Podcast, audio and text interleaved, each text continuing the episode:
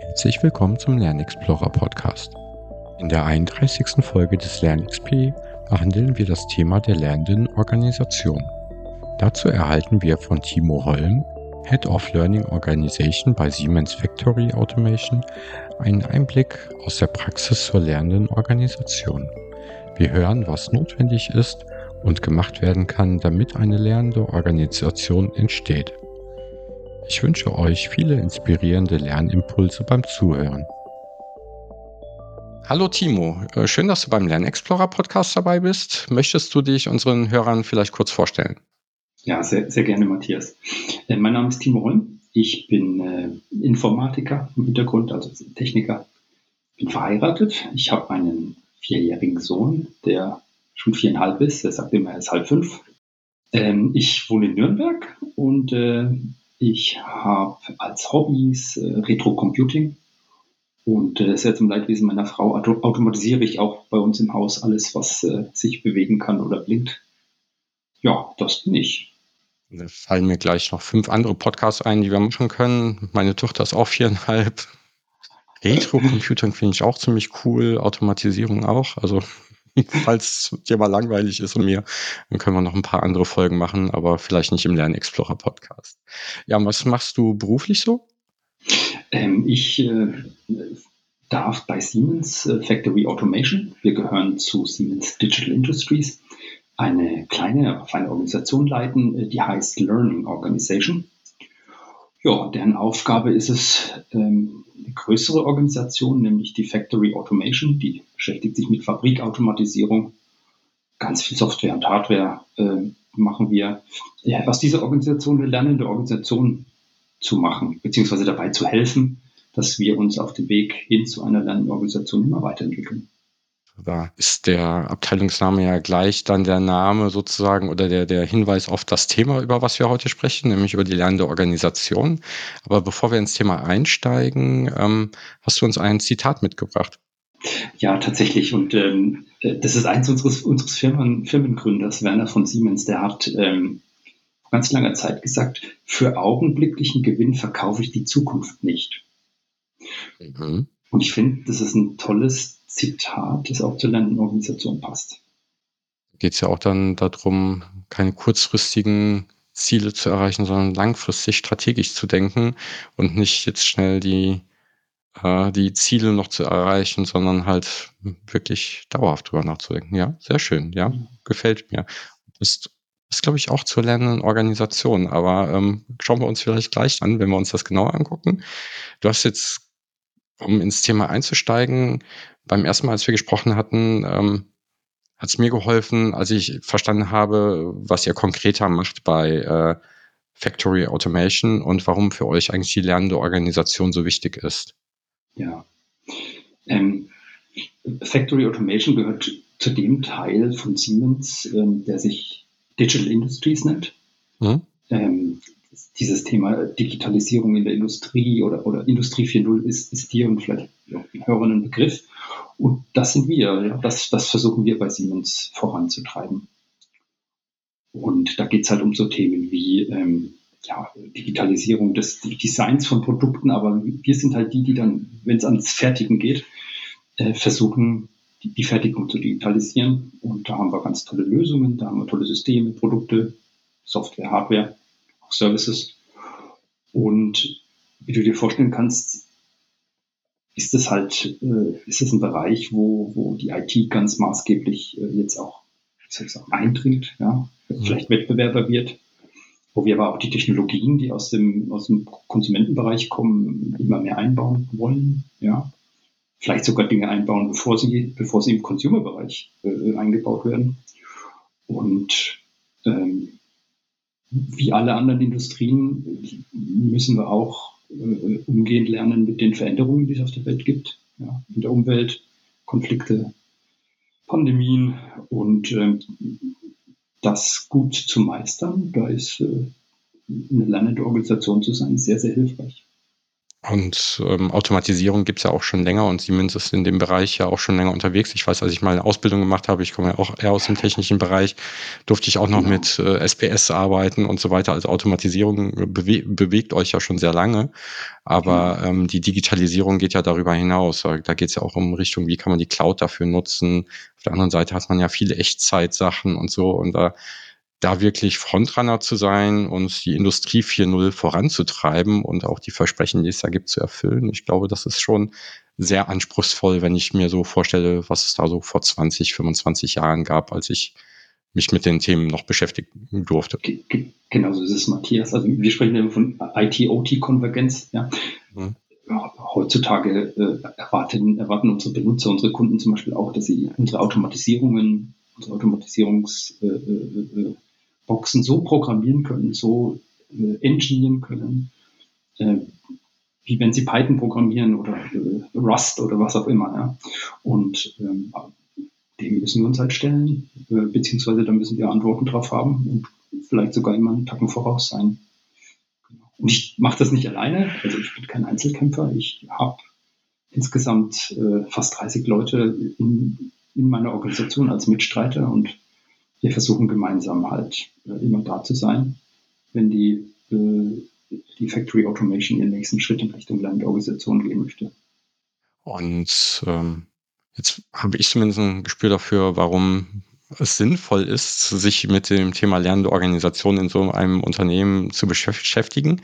Mhm. Ähm, kannst du uns aber vielleicht auch nochmal helfen zu definieren, was für mhm. euch oder was eine lernende Organisation ist?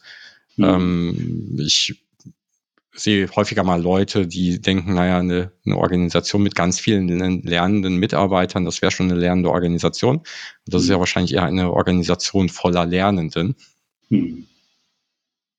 Ja, genau. Also da, da gibt es ein ganz tolles Buch und ähm, auch eigentlich einen, einen, Professor, also formal ist er Senior Lecturer gewesen äh, am MIT, aber äh, ich sage jetzt mal ein halber Professor. Das ist der äh, Peter Michael Senke der hat ein Buch geschrieben, das ist schon ziemlich alt, also in den 90ern hat er das geschrieben, das heißt äh, die fünfte Disziplin, der Fifth Discipline.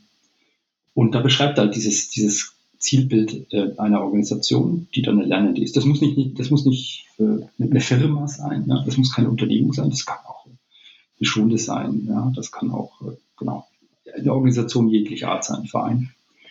Und äh, der sagt, eine Lernorganisation ist äh, prinzipiell mal eine Gruppe von Menschen, also soweit mhm. stimmt es mit deiner, mit deiner Definition sogar noch überein, die gemeinsam äh, daran arbeitet, ihre, ihre Fähigkeiten zu erweitern. Mhm. Also, also die Fähigkeiten der Gruppe das impliziert auch, dass die Fähigkeiten des Individuums natürlich erweitert werden müssen.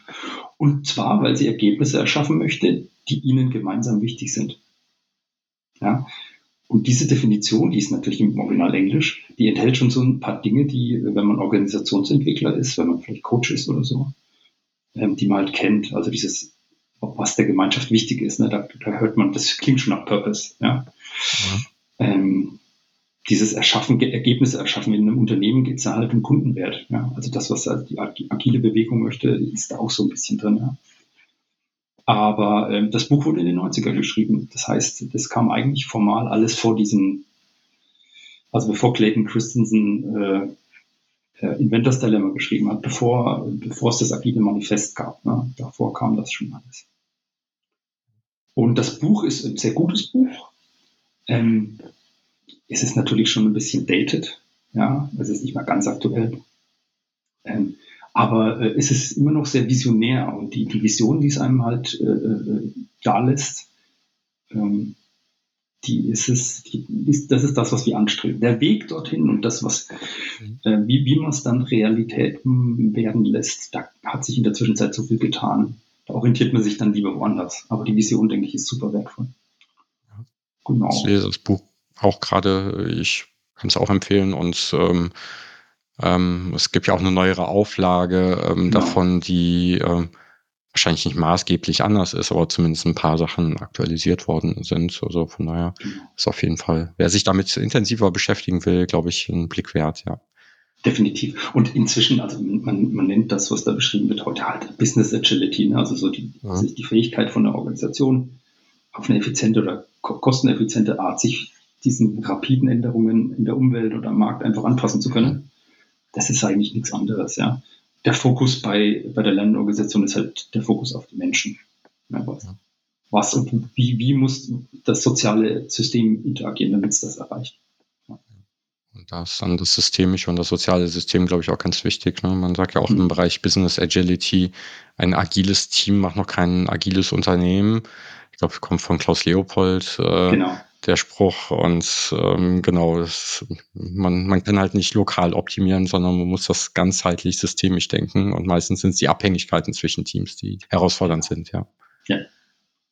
Wie, wie, kommt, wie kam es überhaupt dazu? Ich meine, das Thema generell, ne, glaube ich, zumindest bei uns beiden ist das Konsens, dass das Sinn macht.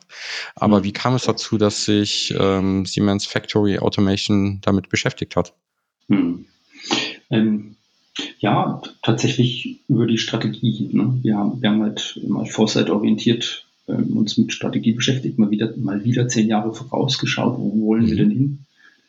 Und das haben wir halt äh, klassisch gemacht über, Trends. Ne? Und dann haben wir geguckt, welche Trends gibt es in der Umwelt, was, welche Trends gibt es am Markt, was, was wünscht sich der Kunde von uns und auch welche Technologien kommen. So. Ein bisschen rechts links geguckt, was machen Mitbewerber wer dringt vielleicht in unsere Domäne ein oder versucht oder ist halt nah an unserer Domäne. Und dann haben wir uns Bilder von der Zukunft gemalt. Was könnte passieren in der Zukunft? So Pictures of the Future. Haben uns die Frage gestellt, welche Position, welche Rolle wollen wir in diesen potenziellen Zukünften einnehmen? Mhm.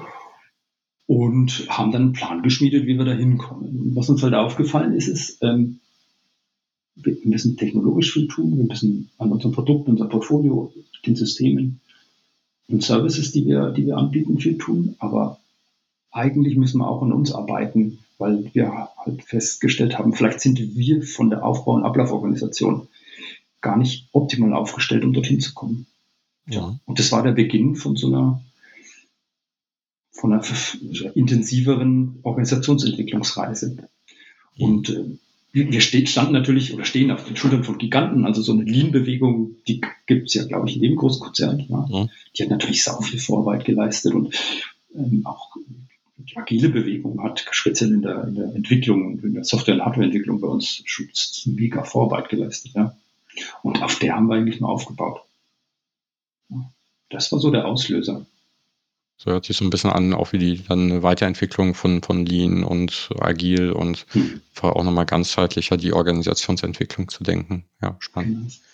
Und auch als wir dann, äh, sagen wir mal, ein bisschen an der Aufbauorganisation, was ein bisschen ganz schön an der Aufbauorganisation gedreht und als wir gesagt haben, wir wollen diese Learning Organization, die uns da unterstützt, da haben wir auch nicht Menschen aufgebaut, ja, oder man spricht immer von Headcounts im Corporate-Umfeld, ne, da, da Mhm. Wir haben wirklich hauptsächlich die Menschen eingesammelt, die es in der Organisation eh schon gab und die sich im weitesten mit genau diesen mhm. Themen ähm, beschäftigt haben und quasi so eine Art Kompetenzcenter gegründet. Einfach um mhm. also den Skill der Organisationsentwicklung auch äh, oder, oder ja, die Kompetenz, wie man eine Organisations Organisation entwickelt, äh, einfach zu professionalisieren. Und was macht ihr so konkret in dem Team? Ähm, wir sind ähm, dreigeteilt ein bisschen. Also der größte mhm. Teil von uns sind tatsächlich Organisationsentwickler. Ähm, ich nenne sie jetzt mal Coaches, agile und Teamcoaches nennen wir sie. Aber mhm. es sind tatsächlich Organisationsentwickler. Ähm, viele haben einen systemischen Coaching-Hintergrund, viele kommen mhm. aus dieser Schiene des agilen Coachings. Scrum Master, POs hatten halt agile Rollen und haben Spaß daran mhm. gefunden, eine Organisation weiterzuentwickeln. Und die wirken in der Organisation auf äh, ja eigentlich allen Ebenen, kann man inzwischen sagen. Ja? Von Teamlevel, dann auf den Ebenen der, wie nennen sie Wertströme, also im englischen Business oder mhm. System Lines. Ähm, aber dann auch in den, in den Managementkreisen, die es dann darüber drüber gibt, also da, wo, wo Wertströme zusammengefasst werden, vielleicht zu Systemen. Und da wirken die. Und dann haben wir noch zwei, zwei kleine und feine Teams, äh, die da unterstützen und äh, zum Beispiel Events, Communities äh, zusammenhalten oder einfach Unterstützung geben. Und äh, dann haben wir ein Team, das sich um Organisationsentwicklung und Transformation kümmert. Und halt all diese, diese Lernthemen äh, zum Thema Personal Mastery, äh, also Trainings, digitales Lernen auch zusammenhält. Ja. Wir werden da hervorragend unterstützt von unserer, unserer HR, die nennen wir äh, P&O, People and äh, Organization, die da ganz tolle Lernangebote und Plattformen zur Verfügung stellt, aber es muss halt schon immer noch kuratiert werden und da, wo Lücken sind, müssen halt die Lücken gefüllt werden und das macht dann diese, dieses dritte Kästchen, sag ich mal. Das eine ist die Kuration der Inhalte, aber es muss ja auch die, die Kultur dafür herrschen und da habt ihr ja dann auch die richtigen Leute dafür, die dann in die Bereiche gehen und beraten und unterstützen, dass halt auch dann, ja. dass die Lernangebote auch genutzt werden. Genau, genau, genau, genau. Ja. Und, und, da ist es tatsächlich so, da haben wir ganz tolle äh, Communities of Practice in der Organisation. Also das ist sich ein Ambassadorennetzwerk, ein, mhm eine Community der Learning Officer. Das sind Kollegen, die in den Wertströmen drin sind und primäre Ansprechpartner für strategische Lerninhalte. Ne? Da haben wir Future Maker. Das sind Leute, die haben sich halt ein strategisches Lern Lernfeld geschnappt und sind da die Experten und Ansprechpartner. Also da gibt es halt ganz viele Strukturen auch in den, in den, äh, in den Wertstromorganisationen, äh, die das Ganze noch operationalisieren. Das heißt, ich kann mir so einen Learning Officer so vorstellen, dass er ein Fachexperte ist für ein bestimmtes Thema, so eine Art SME, aber sich dann auch um die, die Lernthemen kümmert, also dass sowas richtig kuratiert wird und, und mhm. auch mhm. sicherstellt oder sicherstellt oder unterstützt, dass, dass die passenden Lernangebote zur Verfügung stehen. Kann ich mir das so vorstellen? Ja, das ist so, so, ähnlich. Also bei uns ist es jetzt so, ich meine, das ist natürlich eine gestalterische Entscheidung gewesen, ja. Also die Learning Officer, äh, da gibt es bei uns immer einen in einem Wertstrom. Ja, Wertstrom ist so, ja. ich sag mal, äh, unter 200 Menschen. Also wir haben da so die Dunbar-Zahl bei dem beim Design unserer Organisation ein bisschen versucht zu berücksichtigen. Ne? Also Organisation nicht zu groß werden lassen. Mhm. Drei Hierarchieebenen maximal, ja. Und der Learning Officer ist, ist der Ansprechpartner, ähm, immer wenn die Führungskraft nicht weiter weiß beim, bei der Hilfe zur Potenzialentfaltung, äh, wo könnte ich denn nachschauen, wenn ich, also erstmal, was sind unsere strategischen Entwicklungsfelder und, und wo könnte ich äh, Funds, aber auch vielleicht Trainings finden. Mhm. Äh, genau, das ist dann der Learning Officer. Und da gibt es einen pro Werkstrom. Ist ja auch äh, tatsächlich häufig ein Thema, was, was natürlich für jede Führungskraft relevant ist, die Entwicklung genau. und, und das Lernen der Mitarbeiter, aber auch die Business-Ziele und ist ja immer mhm. schwierig zu jonglieren und vor allem mhm. den, den kompletten Einblick zu haben. Da ist so ein Learning Officer. Das hört sich nach einer ziemlich guten Lösung an, ja. Genau. Und für die, für diese strategischen, äh, ganz, ganz wichtigen, ich sag mal, Lernfelder, da, da gibt es halt wirklich tatsächlich noch Experten, die jetzt nicht der Organisation entlang aufgestellt sind, mhm. für eine Organisation zuständig sind, sondern wirklich fürs Thema und äh, die nennen mhm. wir äh, Future Maker, ja, was sie halt mhm. in, Zukunft, in Zukunft machen und gestalten sollen. Was waren denn so eure Anfänge? Also wo, ne, jetzt seid ihr 30 Leute und, und ähm, habt eine große Organisation und äh, seid auch schon äh, ziemlich etabliert. Was waren denn so die ersten Schritte, die ihr gemacht habt Richtung äh, lernende Organisation? Hm. Ähm, die ersten Schritte waren, ich habe es ja schon ein bisschen angedeutet, tatsächlich so dieses äh, Strategie mhm. äh, machen, ein Zukunftsbild entwickeln. Äh, wie, wie, stellen wir uns in unsere Organisation vor mhm. in Zukunft? Also wenn wir zehn, zehn, Jahre in die Zukunft schauen, wie sehen wir da aus? Auf einem zugegebenermaßen sehr abstrakten Level. Und dann haben wir halt so Aspekte angeschaut, wie Kultur, ne? wie wollen wir lernen, Kaizen, wie wollen wir uns, ja, wie wollen wir Strategie machen, kollaborativ, ähm, mhm. Wie wollen wir uns priorisieren ne, mit einem Portfolio Kanban? Ähm, wie wollen wir Wert generieren? Das, das haben wir uns halt alles mal aufgeschrieben. Äh, zehn Jahre in die Zukunft blicken und da haben wir auch nichts Neues erfunden. Das sind viele Dinge, die wir aus dieser Lean- und agilen Bewegung eigentlich schon mitgebracht haben und wo wir halt einfach nur hochskaliert haben und gesagt haben, mhm. jetzt wollen wir, dass unsere Segmente und unsere, unsere Geschäftseinheit, äh, ja genau, diese, diese Mechanismen halt auch hat und vorfindet. Und dann haben wir uns äh, an die Arbeit gemacht. Genau. Es waren so die, die Stolpersteine dabei. Ich meine, das ist ja, hört sich ja. ähm, recht umfangreich an. Da ist bestimmt einiges äh, passiert, könnte ich mir vorstellen. Also einen hast du vorhin schon tatsächlich angesprochen. Also dieses, ähm, die, die, operativen Ziele, also das Dringende, das, das mhm. Rufen des Kunden nach, nach mehr Kundenwert, das lenkt einen von dem das natürlich wirklich wichtig ist. Als Organisationsentwickler muss ich das jetzt sagen. Ne? Ähm, äh, natürlich ab. Und ähm, ein, eine Pandemie, eine, eine, ja. äh, also die Logistikprobleme, die wir in Supply Chains haben, die, die zwingen dann halt immer dazu, sich äh, darum zu kümmern, irgendwelche Feuer zu löschen.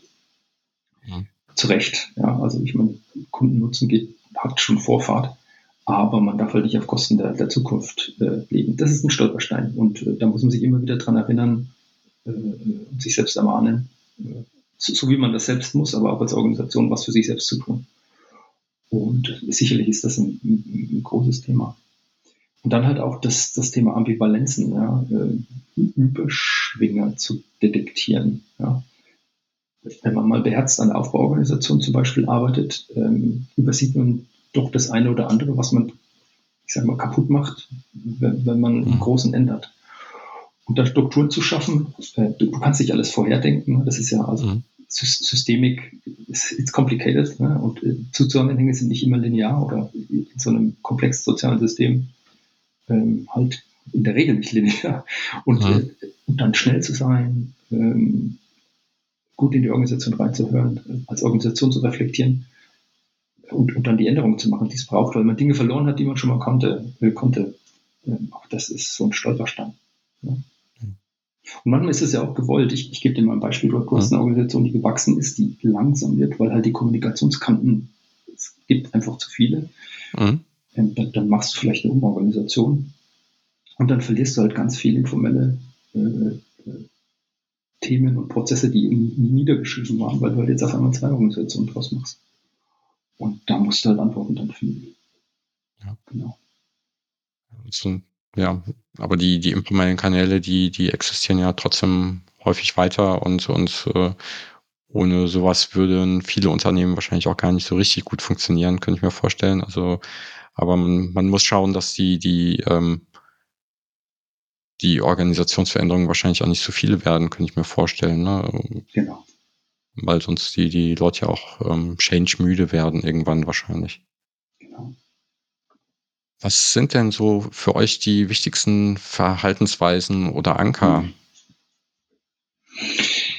Ähm, ja, so beobachtbares Verhalten, äh, was wir immer explizit gemacht haben. Ähm, sicherlich Leidenschaft. Ja. Damit geht ein bisschen einher, Konfliktvermeidung halt äh, rauszukriegen. Ja. Mhm. Also dieses Passion, Leidenschaft für den, für den Kundenwert. Ähm, Wertschätzung offen zu zeigen. Mhm. Ja. Um einfach Kollaboration äh, auch also sich dankbar zu zeigen und Kollaboration zu fördern. Kollaboration tatsächlich.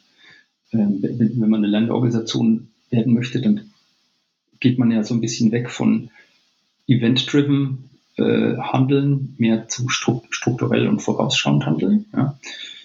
Ähm, deswegen muss man eigentlich auch Kollaboration äh, wertschätzen vor Feuer löschen. Ja. Ja. Mut haben wir explizit gemacht und äh, auch äh, Teams und, und, Menschen zu empowern und ihnen dann zu vertrauen. Ja. Und das sind so die Verhalten, wenn wir die, wenn wir die erkennen, dann äh, wollen wir das wertschätzen und auch als, ja, auch, ich sag mal, belohnen im sozialen Sinne.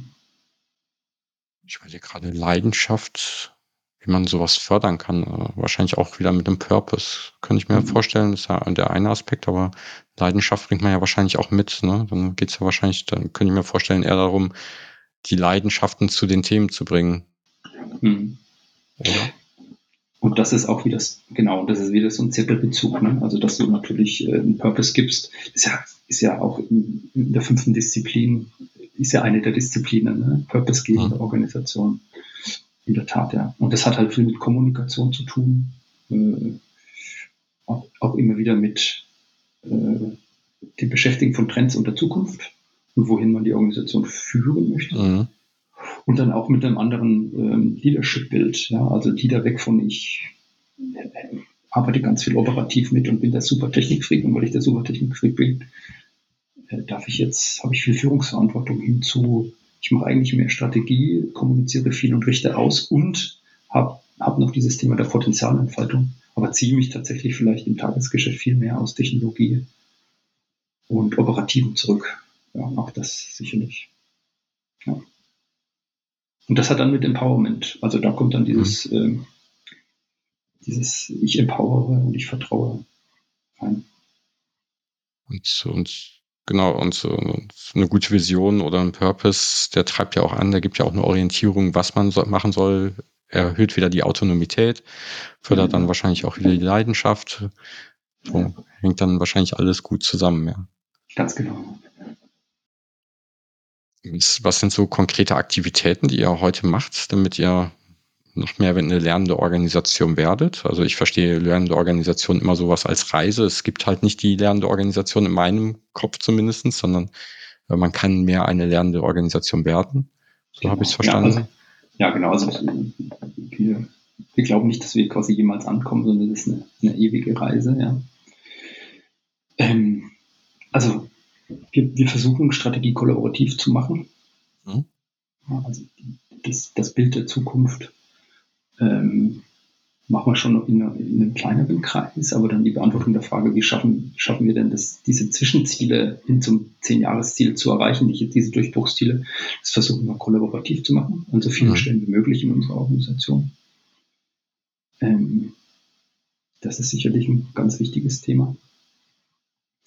Ähm, dann die, die individuellen Lernangebote und auch die Gruppenlernangebote an dieser Strategie auszurichten. Mhm. Also wenn du zum Beispiel rausfindest, dass der Trend Data Analytics nicht nur bei deinem Kunden wichtig ist, nicht nur für dich wichtig ist, dann hast du, ist es halt leichtes Spiel, äh, in die Richtung zu trainieren und auch Lernen anzuregen. Ja. Und wenn du das Ganze dann noch gut aufbereitest, äh, mit kuratierten Angeboten, äh, mit Erfahrungen von, von Leuten, die diesen Weg schon gegangen sind in deiner Organisation, mhm. dann hilft das. Genau. Dann, dann musst du eigentlich nur noch die Hürden ganz niedrig äh, legen in der Organisation, dass, sich Kosten kein Thema sind und Zeit kein Thema sind. Und dann macht sich so eine Organisation oder die Individuen in der Organisation eigentlich schon selbst auf die Reise. Ja? Weil sie halt inspiriert sind und es eigentlich keine wirklichen Hürden gibt. Und ähm, weil, wir, weil es ja eine lernende Organisation werden soll und nicht nur gelernte Individuen, mhm. ähm, muss man sich dann immer noch ein bisschen Gedanken machen über dieses organisatorische Lernen wo man, wo man zusammenkommt, wo man die Fähigkeiten der Organisation einfach verbessert.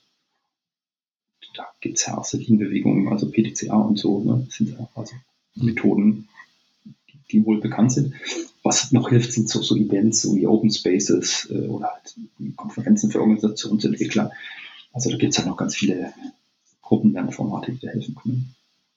Mhm ja, macht viel Sinn, dass die, die Lernangebote dann auch konkret an der Strategie ausgerichtet sind und an der Zukunft. Und damit steigt ja dann auch die Relevanz. Und wenn die Hürden weg sind, sprich äh, Zeit und Kosten, ist die mhm. Wahrscheinlichkeit auch groß, dass, dass sie genutzt werden und dass sie auch einen Sinn ergeben für die Leute, weil ähm, genau. ähm, auf Halde lernen für was mal kommen könnte, aber dann wahrscheinlich nicht kommt. Das ist halt meistens für viele nicht so äh, erquickend und führt da meistens nicht zu so viel Lernerfahrung. Ja. ja das ist so.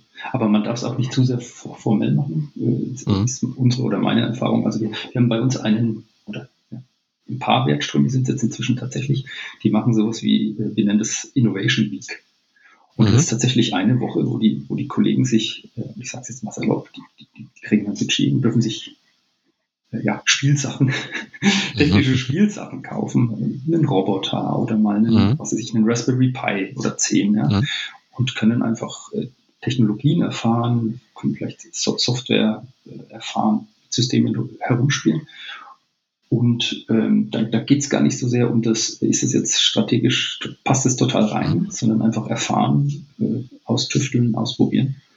Und öfter als man denkt, kommt was raus, was dann tatsächlich Kundenwert steigend, steigernd ist, ja? was effizient bringt und was vor allem die Motivation dramatisch äh, hochreißt.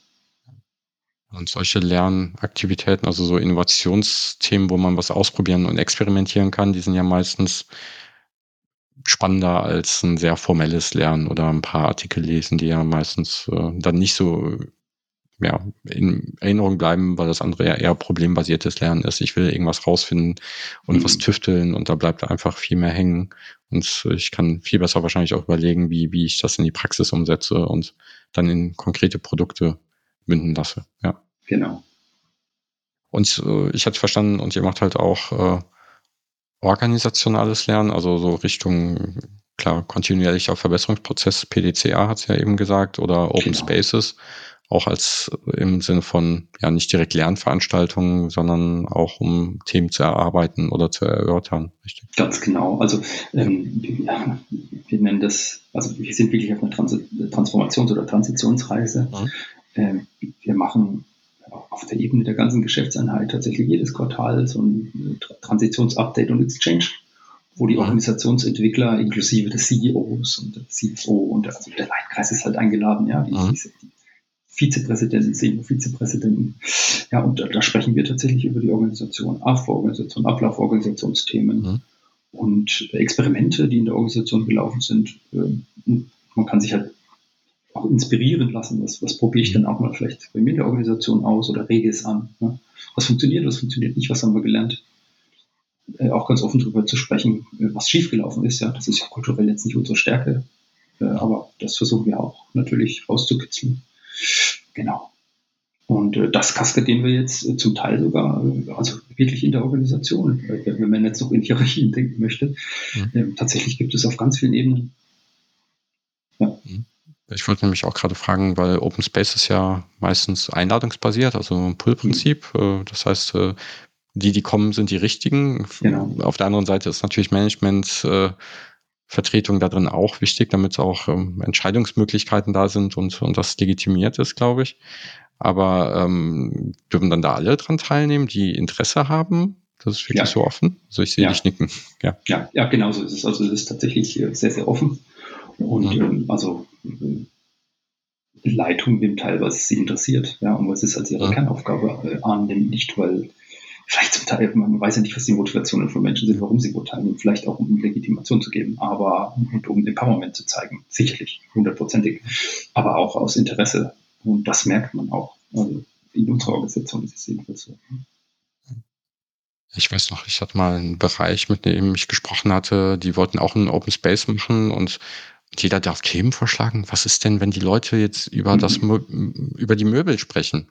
Mhm. Habe ich gesagt, ja, dann, ist das, ist das gerade das wichtigste Thema. Oder es bietet einer eine Session an und es kommt keiner hin. Ist das auch ein Zeichen? Dann ist das halt gerade kein Thema. Ja, dann, dann ist das halt so. Ne? Also ist natürlich nicht passiert, aber mhm. das ist ja das Schöne eigentlich bei solchen Formaten, dass genau das passiert, was, was die Leute brauchen, ja. Ja, genau. Und äh, ich meine, man ist ja dann selbst Teil und man kann ja dann auch Themen mitbringen, die von dem man glaubt, dass sie andere dazu bewegt, äh, mitzudiskutieren. Und das kann mal eine Retrospektive über eine über ein Experiment oder eine, eine, eine organisatorische Änderung, also eine ablauforganisatorische Änderung sein, die man halt gemacht hat. Und da kommt eigentlich immer was zusammen, Matthias. Also das ist ein Problem. Kann ich mir gut vorstellen, ja. Jetzt haben wir viel verstanden oder gehört, äh, was helfen kann, eine lernende Organisation zu werden mhm. oder sich dahin zu entwickeln. Was macht es denn schwieriger? Also was verhindert, dass äh, Organisationen lernen oder Organisationen eigentlich häufig keine lernende Organisation sind? Hm. Naja, es hat halt viel mit Change zu tun und äh, also das, die Stolperfalle Nummer eins ist immer das, wenn man die Vergangenheit nicht würdigt. Ja. Ähm, im, Unternehmenskontext ist es ja heutzutage so, wenn es sich noch gibt, musst du in der Vergangenheit sehr erfolgreich gewesen sein, ja, und äh, das einfach einzugestehen, dass wir, ich habe es vorhin schon gesagt, auf den Schultern von Giganten stehen und dass wir, wir dürfen tun, was wir heute tun, weil wir in der Vergangenheit was richtig gemacht haben. Heißt nicht, dass, dass wir uns nicht verändern müssen, im Gegenteil. Ja. Um in der Zukunft weiterhin erfolgreich zu sein, ist das stetige Anpassen halt einfach notwendig. Ähm, das ist sicherlich eins der, einer der größten Stolpersteine, über die man drüber stolpern kann. Ne? Arroganz, sag ich mal. Ne? Ja. Ich ich gehöre zu einer neuen Generation, ich weiß es besser, wir müssen es anders machen. Ja. Bin ich selbst oft drüber gestolpert. Von daher nehme ich das vielleicht auch als erstes. Ja. Dann so typisches lineares Denken, da falle ich persönlich auch oft mhm. rein als äh, eher Ingenieurswissenschaftler. So dieses typische Cause and Effect. Mhm. In sozialen Systemen, komplexen Systemen ist es halt ganz anders. Das ist wie ein Spinnennetz. Da ziehst du halt an einem, an einem mhm. Teil und äh, was die Effekte dann sein werden, das ist äh, ganz schwer vorherzusehen. Ja. Und auch zu denken, dass es halt immer einen Grund und einen Schuldigen, ja, da ist, mhm. ist das böse Wort, ja, gibt für irgendwelche Dinge, die schiefgelaufen sind. Das ist natürlich nicht so einfach. Ja. ja. Ähm, das, das, deswegen ist, ist der kulturelle Wandel äh, auf dem Weg zu einer Lernorganisation auch ganz wichtig, weil das muss halt irgendwie rauskriegen. Ne? Genau. Und man muss sich davon verabschieden, von dem Glauben, dass irgendwas schnell geht. Je größer die Organisation, umso langsamer äh, geht's. Ja. Das heißt, als, äh, als Coach oder Organisationsentwickler brauchst du halt echt viel Geduld und Demut. Mhm. Du kannst nichts erzwingen. Und für manche geht es dann vielleicht auch zu langsam. Ja. Die, die wollen dann nicht Teil eines Tankers sein, sondern die wollen eigentlich Teil eines Schnellbootes sein. Und dann mhm. gibt es halt die, die Lebensentscheidung, die es immer gibt. Ne? Change, change it. Mhm. Äh, ja, oder, oder dann vielleicht auch leave it, ja. Schnellboot sind ja dann auch eher die Startups wahrscheinlich, aber die, die haben halt äh, auch nicht diese Herkunft äh, und äh, nicht diesen langfristigen historischen Erfolg und äh, haben halt dadurch dann natürlich auch meistens weniger zu verlieren. Ja, genau. Ja, und ich glaube, die, die, die Liste der Stolpersteine, die ist dann ist riesig. Ne? Also du musst halt das Thema der Führung, worüber wir schon sprachen, ne? viel, viel mehr Strat Beschäftigung mit Strategien in der Potenzialentfaltung ist sicherlich eins, da muss man, das muss man erkennen und muss das auch irgendwie angehen. Und auch das Thema der Reflexion, dass man sich also selbst reflektiert, immer wenn, wenn, wenn, wenn dann tatsächlich mal was unweigerlich schief geht, die Frage zu stellen, was war denn mein Beitrag an dem, ja. Äh, dass jetzt vielleicht nicht der, der Outcome nicht wie expected war. Ähm, ich meine, reflektieren kannst du als Individuum, aber genauso als Organisation. Und das ist ein kräftig, also ein sehr kraftvolles Mittel, das man liberal anwenden sollte. Und eine klassische Organisation tut es vielleicht nicht so gerne. Das muss man sich wirklich angewöhnen. Und ist so eine Stolper, Stolperfalle. Ja, die Liste ist wahrscheinlich noch länger, aber ich glaube, das waren uns ein paar wichtige Themen. Ganz klassisch ist ja wahrscheinlich äh, bei Fehlern, ne? dann ist die Person schuld, die das äh, beantwortet hat oder der Manager. Dann sind wir natürlich im Linearen und nicht mehr im Systemischen. Mhm. Und äh, ist halt äh, einfacher auszutauschen, löst aber meistens nicht die, die ursächlichen Probleme. Im schlimmsten Fall ist ja die Erfahrung über die, die Challenges oder die, die Probleme dann auch verloren gegangen. Ja. Und ich, ich glaube, bei Google war das, was, oder Netflix, die hatten gesagt, ne, ähm, jemand hat Millionen in den Sand gesetzt bei einer Entscheidung. Ich glaube, es war bei Netflix. Und dann Netflix, hat der ja. mit, Mitarbeiter gedacht, er verliert seinen Job. Ähm, hat er gesagt, nee, ich habe gerade ganz viel in deine Entwicklung, in deine Ausbildung investiert. Ne, mhm. Er hat ja gerade ganz viel gelernt mit diesen Millionen, die er mhm. verloren hat. Ähm, jetzt muss er ja erst recht halten. Ne? Natürlich nicht, wenn das äh, jede Woche passiert, dann wird es schwierig, aber ähm, ist halt eine ganz andere Perspektive auf das Thema zu schauen. Ja, ja. und das ist ja auch, also äh, der, der, Titel von, von diesem, diesem Buch, äh, in dem die Organisation vorgestellt wird, der fünfte Disziplin, das ist ja schon so ein bisschen ein Rätsel. Ne? Was ist denn die fünfte Disziplin, ja. fragt man sich. Und das ist ja die, das Systems Thinking. Ja. Das all das impliziert. Ja. Genau, und da, da steht ja auch, äh, stehen ja auch viele Beispiele für Systeme drin und auch ein ganz, ganz schönes Business-Beispiel, wie eine Brauerei ähm, ähm, nachher bankrott geht, obwohl die Anfrage deutlich gestiegen ist. Das, ist. das muss man sich auf jeden Fall mal durchgelesen haben, glaube ich. Ich will ja. nicht zu viel verraten, aber ähm, da ist halt echt schön erklärt, was diese systemischen Effekte sind, genau. ähm, die ja halt leider zu etwas führten, was sehr viele unglücklich gemacht haben. Ja, ich, ich glaube, wir haben, äh, wir, wir, tun jetzt ganz viele dafür, dass da ganz viel dafür, dass das Buch wieder verkauft wird. genau. hm.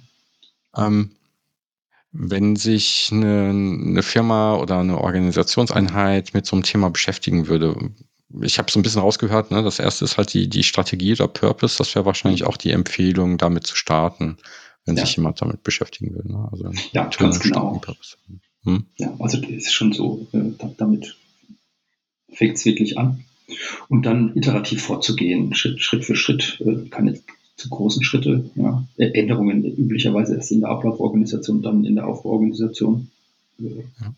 Wenn es überhaupt notwendig ist, hoffentlich ist es überhaupt nicht notwendig. Ne? Hoffentlich ist da die, hoffentlich wird das immer egaler, sagen wir es mal so, wie die Aufbauorganisation ja. ist. Ja. Mut tut gut, ruhig mal beherzt äh, was ausprobieren. Äh, so, so, kann man auch immer wieder testen, ob die, die Lernkultur da ist. Mhm. Ja. Und ähm, wenn man Strategie macht, idealerweise gemeinsam machen. Ja, wenn ich salopp gesagt irgendwo mitgackern durfte, nehme ich die Entscheidungen viel, viel leichter an, als wenn Dinge top-down oder woanders äh, gestaltet wurden. Ich glaube, das ist selbsterklärend. Genau. Und dann halt auch akzeptieren, dass, dass äh, Organisationssoziologie immer ambivalent ist. Das heißt, so den richtigen Weg gibt es eigentlich nie. Ne? Also wenn du nach rechts gehst, dann musst du irgendwas tun, um die Schwächen, die nach rechts zu gehen, halt einfach mit sich bringen und umgekehrt. Und wenn man das akzeptiert, ähm, dann ist es auch gar nicht mehr so richtig wichtig, ob man jetzt recht hatte oder nicht oder so. Ne? Sondern man muss halt gemeinsam dran arbeiten, das dann zum Laufen zu kriegen. Und äh, allgemein dieses äh, also PDCA, ne? Inspect und Adapt, kleine Schritte gehen, gucken, hat es geklappt, falls nicht, was könnte man anders machen und dann nochmal ausprobieren. Das PDCA, das gibt es ja dann im Agilen dann häufig als Retrospektive, ne? ist jetzt nicht genau dasselbe, aber geht ja in eine ähnliche Richtung. Bei gut, äh, Mut tut gut, äh, fällt mir halt gleich auch ein, ne? muss halt auch nicht nur erlaubt sein, sondern halt zumindestens äh, nicht bestraft werden. Ob es mhm. unbedingt gewertschätzt werden muss, ja eigentlich auch. Ne? Also da kommt es halt dann wieder stark auf die Kultur an, dass sowas halt auch ähm, unterstützt wird, glaube ich.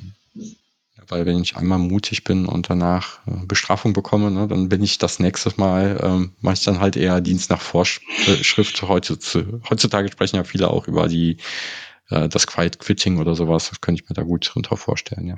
Ja, das meinte ich mit Lernkultur austesten. Ne? Also früher ja. sprachen wir von einer Fehlerkultur, das ist ein bisschen so negativ konnotiert. Ja. Ähm, Lernkultur ist tatsächlich die bessere Vokabel, ja. ja. Und äh, kann man so austesten, das ist ganz gut muss man halt auch aushalten, wenn es dann mal, also wenn, wenn wir vielleicht noch nicht so weit sind. Genau. Und Fehlerkultur ist, oder positiv die Lernkultur, zu Fehlerkultur ist ja gar nicht so einfach umzusetzen. Ne? Also mhm. wirklich zugeben zu dürfen, dass man etwas falsch gemacht hat oder die Organisation was falsch gemacht hat. Das ist nicht, nicht einfach umzusetzen, glaube ich, ja. Ja, das, was nicht geklappt hat, dass ein Experiment vielleicht auch in die Hose gegangen ist oder so, ja. Im Kleinen würde man sagen, brauchst psychologische Sicherheit, aber auf Organisationsebene brauchst halt die Kultur dazu. Ja. Genau.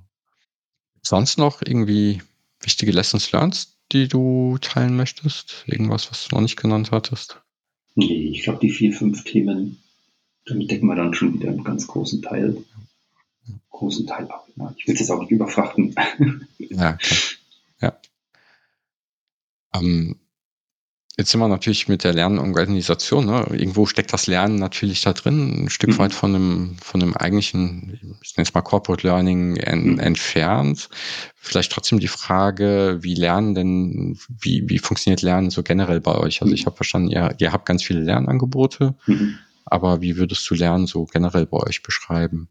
Ja, also ähm, nicht, dass der falsche Eindruck entsteht. Ähm, also dieses individuelle Lernen ist, ist ja von diesen fünf Disziplinen, die, die, die mhm. Peter Sengel auch beschreibt, eine und vielleicht sogar ja. mithin die wichtigste. Ja. Er nennt es Personal Mastery äh, mhm. und das ist schon ne, also ein, eine Organisation, wo die, die Potenziale der Individuen entfaltet äh, sind, ist schon ein sehr, sehr guter Nährboden für eine mhm. Lernorganisation, also der bestmögliche. Es ist nur nicht hinreichend, ja. Mhm. aber es ist notwendig. Und so ist es auch für uns ganz wichtig. Ähm, wir hatten einen, einen, einen, einen Senior Vice President bei uns, der, der hat es immer sehr clever gemacht. Bei, bei uns äh, werden die Lernstunden, die digitalen Lernstunden äh, von jedem Mitarbeiter tatsächlich auf der personalisierten Homepage automatisch angezeigt. Mhm. Und äh, dieser Leader, der hat halt ab und zu strategisch die, diese Internetseite einfach auf seinem Bildschirm offen gehabt. Was? Und dann war, dann war halt manchmal der, war halt manchmal der, der Bildschirm geteilt oder äh, man konnte es auf dem Beamer sehen, ja. Und dann wurde er ganz automatisch angesprochen, warum er da über 100 Lernstunden hatte am Ende des Geschäftsjahres. Ne? Und er war ein ganz tolles Vorbild. Und er konnte dann halt seine eigene Lernreise äh, erzählen und hat die Leute inspiriert, das äh, und, und also inspiriert auch mhm was er gelernt hat und warum er es gelernt hat. Aber auch, dass es völlig okay ist, äh, in einem Jahr mal 100, 200 Lernstunden zu haben und in einem anderen Jahr vielleicht jetzt das Corporate-Ziel mhm. gerade zurück zu erreichen, sage ich mal. Ja, also der hat das ganz clever gemacht. Aber da, das siehst du schon, also dieses, wir machen sehr explizit, wie viel wir lernen in Siemens. Das machen nicht nur, macht nicht nur die Factory Automation, das machen wir alle. Und äh, unser strategisches Ziel ist schon, äh, digital zu lernen, wenn immer möglich. Mhm. Ja. ist ja auch, ähm, wenn ich es richtig verstehe, eines deiner Steckenpferde. Das versuchen wir auch. Oh, oh. Genau, versuchen, versuchen wir auch bei uns in der Organisation. Und was wir halt merken, ist, äh, wenn man so einen großen Laden, in, so einem großen äh, Großkonzern ist, dann ist das Kuratieren und das Anpassen äh, der oder das Bündel der Lerninhalte entlang der Strategie nochmal ganz wichtig. Das ist nochmal ein wichtiger ja. Mehrwert, weil man sich ja in, diesen, in dieser Vielzahl von Hunderttausenden von, von Nuggets und Schulungen und Trainings, die alle qualitativ äh, wirklich hochwertig sind und so nützlich sein können, zurechtfinden muss. Ja. Nicht jeder hat Zeit, sich da zurechtzufinden. Und das ist auch etwas, das wir tun. Ähm, die Learning Officer habe ich, habe ich schon angesprochen. Mhm. Ja. Die sind halt entlang der Organisation aufgestellt. Äh, dann macht es auch Sinn, Menschen entlang der Strategie äh, der Lerninhalte aufzustellen. Ne? Einfach die Hürde klein, klein zu machen, ähm, was, was Budgets angeht. Wenn es mal keine digitalen äh, Lerninhalte gibt, ähm, die ja üblicherweise nichts kosten, sondern oder wenn es auch digitale Lerninhalte gibt, äh, die was kosten, auch auf die schnell Zugriff äh, zu haben. Also ich gebe mal ein Beispiel, bei uns sind wir viele Softwareentwickler, dann sind dann Pluralsight und, und äh, mhm. sowas oder Coursera-Kurse oder ja. ähm, oder, oder Cloud Guru, ne, das, das ist halt jetzt nicht ein Standardprogramm. Ja. Aber wie, wie können denn unsere Entwickler schnell auf sowas zugreifen? Ja, dann, da was bereit zu haben, ja, da wo Corporate vielleicht nicht trifft, obwohl ich sagen muss, Corporate hilft bei uns sehr, ist auch wichtig. Ja. Ähm, wir haben Lerncoaches ausgebildet, also eine, mhm. ich weiß nicht so, so grob gesagt, ein Prozent unserer, unserer Mitarbeiter haben eine Ausbildung zum Lerncoach. Nicht in jeder Organisation, aber genug, mhm dass wer, wer das in Anspruch nehmen möchte, eigentlich für jeden mal die Möglichkeit da ist.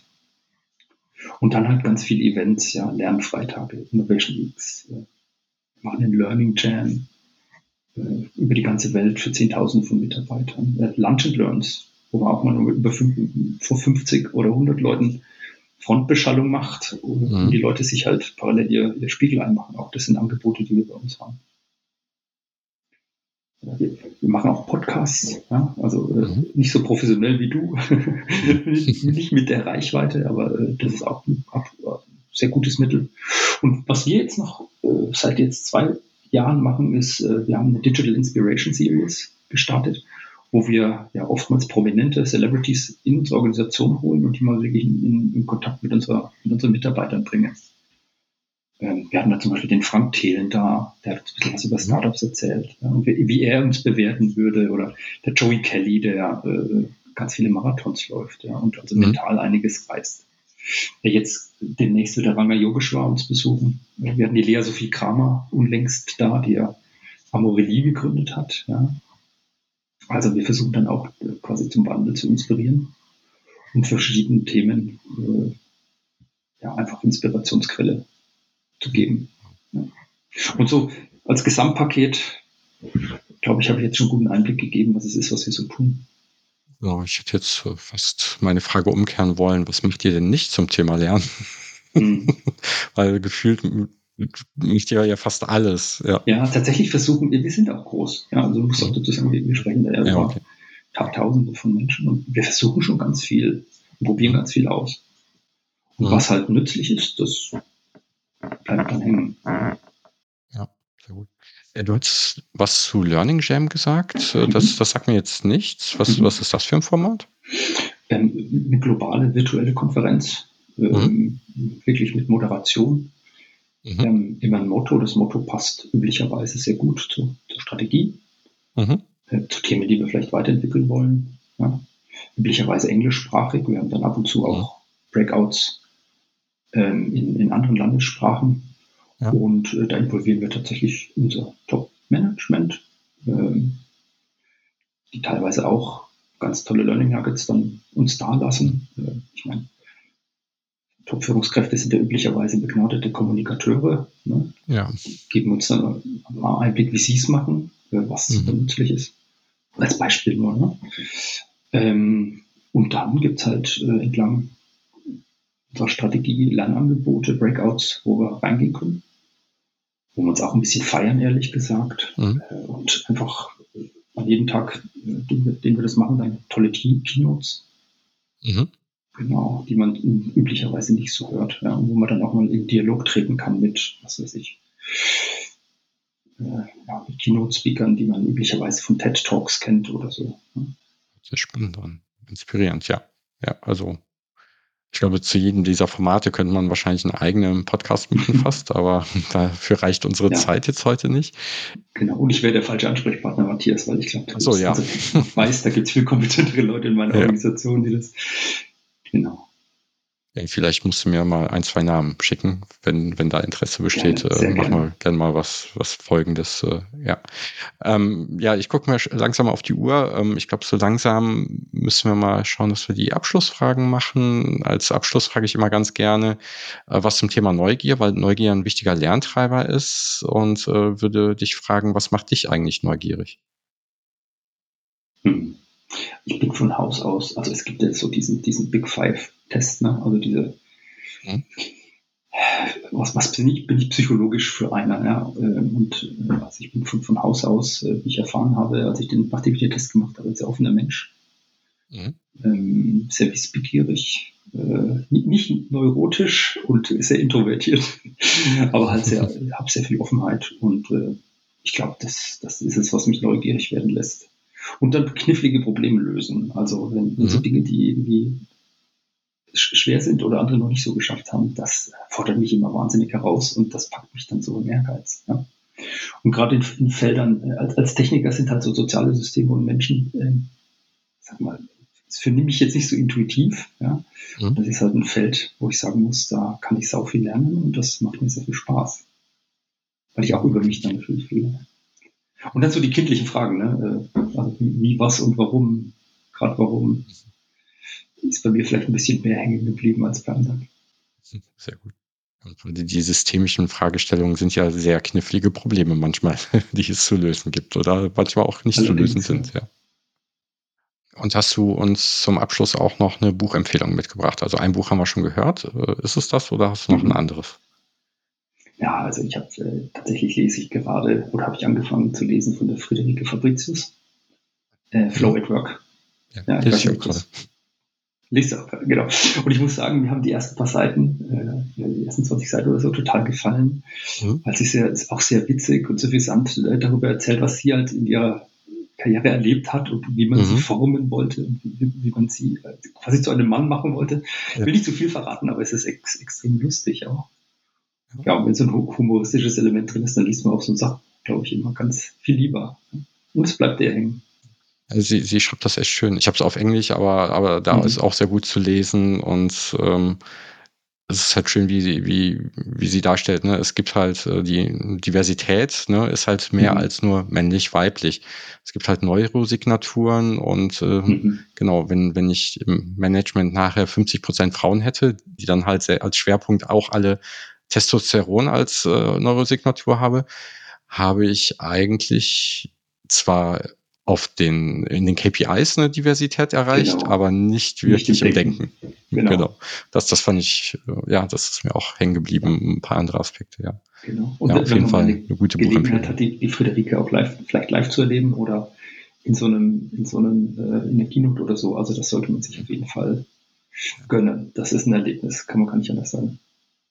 Also ich hatte, das ist das zweite Buch, was ich von ihr lese. Das Neurohex hatte ich vorher gelesen, das war auch sehr gut zu lesen. Und ich hatte, glaube ich, mal einen TED-Talk von ihr gesehen, ja, der war auch ziemlich inspirierend. Ja, also das ist schon, schon nicht schlecht, ja. Auf ja. jeden Fall zu empfehlen. Ja, danke schön. Ähm, war für mich äh, spannende Einblicke in eine lernende Organisation. Und ich hoffe, dass es äh, einige Nachahmer geben wird. Danke dir, Matthias, für die Gelegenheit. Sehr gerne. Und damit sage ich bis zum nächsten Mal beim Lernexplorer Podcast.